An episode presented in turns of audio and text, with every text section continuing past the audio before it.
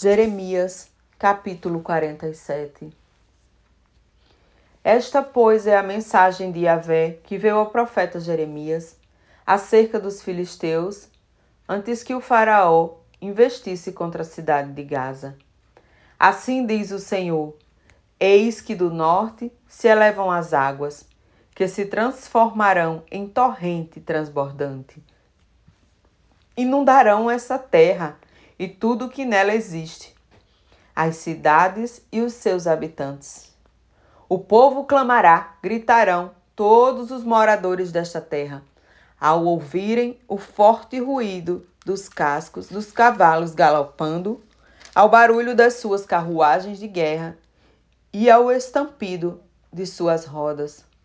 Os pais não se voltarão para acudir os filhos por causa da fraqueza das mãos porquanto chegou o dia de destruir todos os filisteus e de exterminar todos os sobreviventes que poderiam prestar alguma ajuda a Tiro e Sidom. Assim, Yahvé destruirá os filisteus, o remanescente da ilha de Cafto, Creta. Os moradores de Gaza raparam a cabeça. Ascalon está em silêncio mortal.